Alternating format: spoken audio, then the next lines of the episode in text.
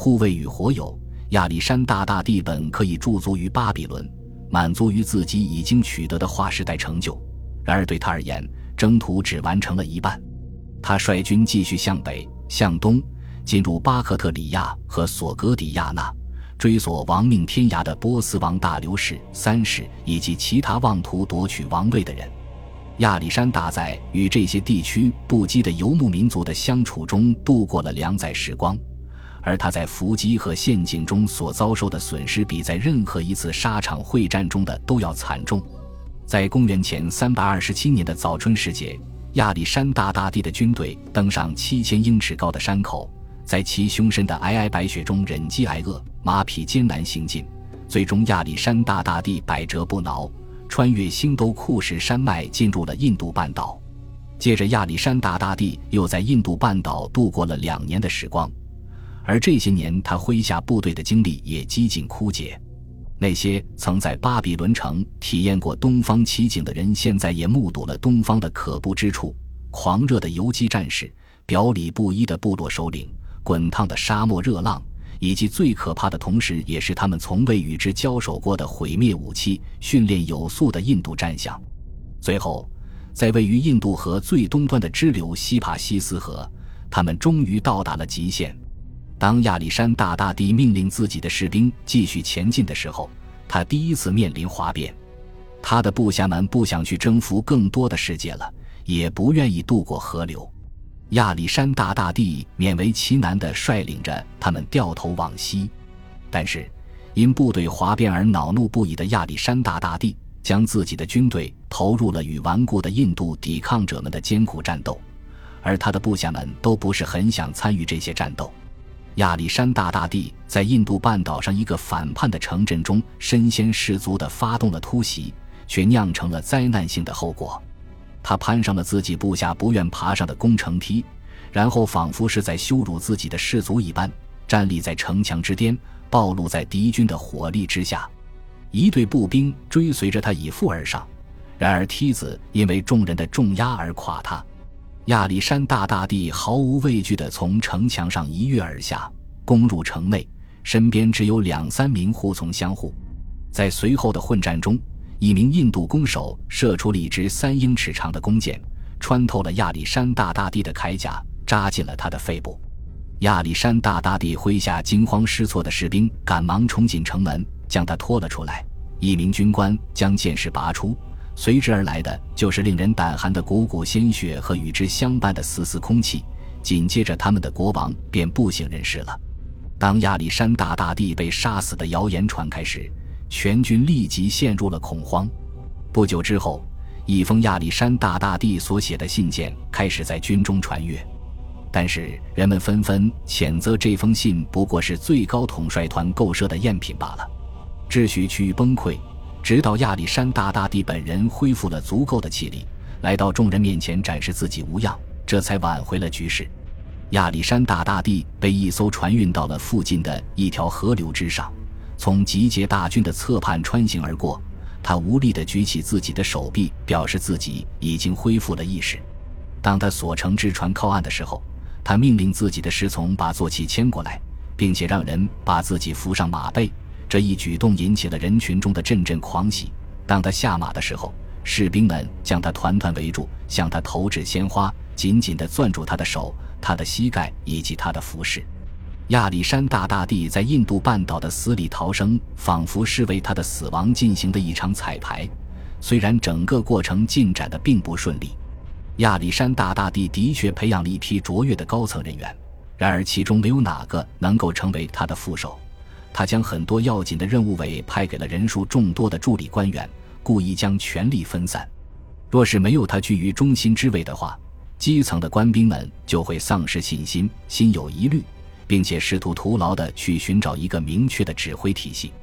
只有国王的再次出现，才能避免局面的彻底崩溃。亚历山大大帝逐渐从自己所受的肺部创伤中恢复。公元前三百二十五年夏。他率领着部队离开了印度半岛，其中一批人从路上翻山越岭而回，另一批人则乘船穿过现今的阿拉伯海，而他自己则率领着分遣队穿越了名为格德罗西亚的沙漠地带。由于补给线和支援网难以维系，所以这支部队常常会面临物资匮乏、干旱炎热的恐惧。这样一支精疲力竭的军队从这片荒凉之地中突围而出，重新进入了古老波斯帝国中心的肥沃土地。在与自己的战友久别重逢之后，他们跟随着亚历山大大帝回到了七年前他们欢庆荣耀的地方，那正是尼布贾尼撒之都、空中花园的所在。无比富足的巴比伦城，在马其顿历法中的戴西奥斯月的第十七日，同时也是现代历法中的公元前三百二十三年六月一日，驻扎在巴比伦城的马其顿部队获悉了亚历山大大帝患病的第一个迹象。那天，国王出现在了尼布贾尼撒的宫殿外。虽然他遵循了身为国家元首的职责，主导了当日的祭祀活动，但是亚历山大大帝自己是被抬在担架之上的。前一天晚上，亚历山大大帝和自己的高级军官们还在一个私人聚会上饮酒，但在返回住处之后便开始发烧。到了拂晓时分，他已经病得无法走动了。在这次短暂而令人不安的露面之后，亚历山大大帝便退入宫殿开始休息。当晚，他的军官们被召集到了他的寝处，商讨定于三日后开始的针对阿拉伯人的军事行动。这场作战的计划并没有被改变，也没有任何迹象表明亚历山大大帝的病情会成为计划落实的障碍。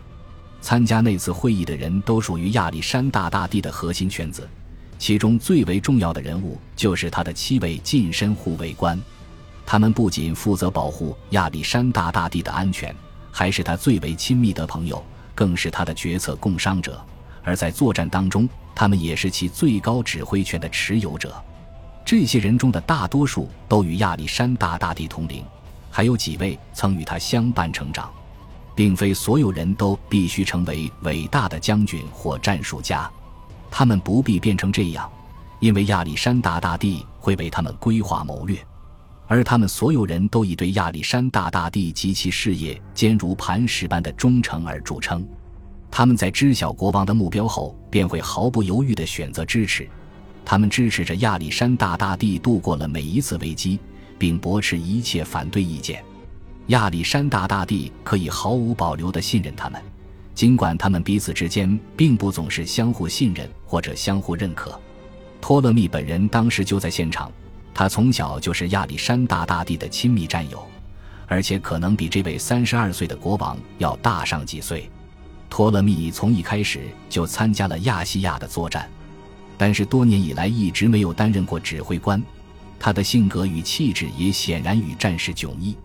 亚历山大大帝在征战中途纯粹基于个人关系而让他成为自己的近身护卫官，此后也开始给他分配作战任务。在印度半岛的时候，亚历山大大帝委派托勒密去执行了他的第一项重要任务，然而这反而将自己的老友推入了更大的危险。在一次和印度人交战的过程中。托勒密被一支据说箭头敷了毒的羽箭射中。据传说，亚历山大大帝后来在梦里获知了解毒的植物，并且从中提取了汁液，亲自给托勒密服用了解毒剂。正如托勒密后来的事迹所证实的那样，他或许并不是亚历山大大帝手下最为老练的军官，却是最聪明的一位。相比之下，佩尔迪卡斯自作战伊始就一直身处军中高位。到目前为止，已经积累了驻扎在巴比伦的军队中最为杰出的军旅记录。当亚历山大大帝在印度半岛等待其肺部创伤愈合时，他可能主动接管了军中要务。佩尔迪卡斯可能也比国王年长几岁。这位贵族青年从小就在宫廷里长大，同时也是亚历山大的父亲腓力二世国王的侍从。事实上。他第一次展露英勇行为，就是在十几岁的时候。当时他身为腓力二世的荣誉侍从，在腓力二世最后一次公开露面时，追逐并击杀了刺杀腓力二世的刺客。佩尔迪卡斯出身于曾经统治过马其顿高原诸多独立王国的王室之一。随着腓力二世治下帝国的不断发展，这些家族都被剥夺了权力。然而，只要他们保持忠诚。他们的后代就会在亚历山大大帝的宫廷中享有特权，而佩尔迪卡斯无疑就是这样的例子。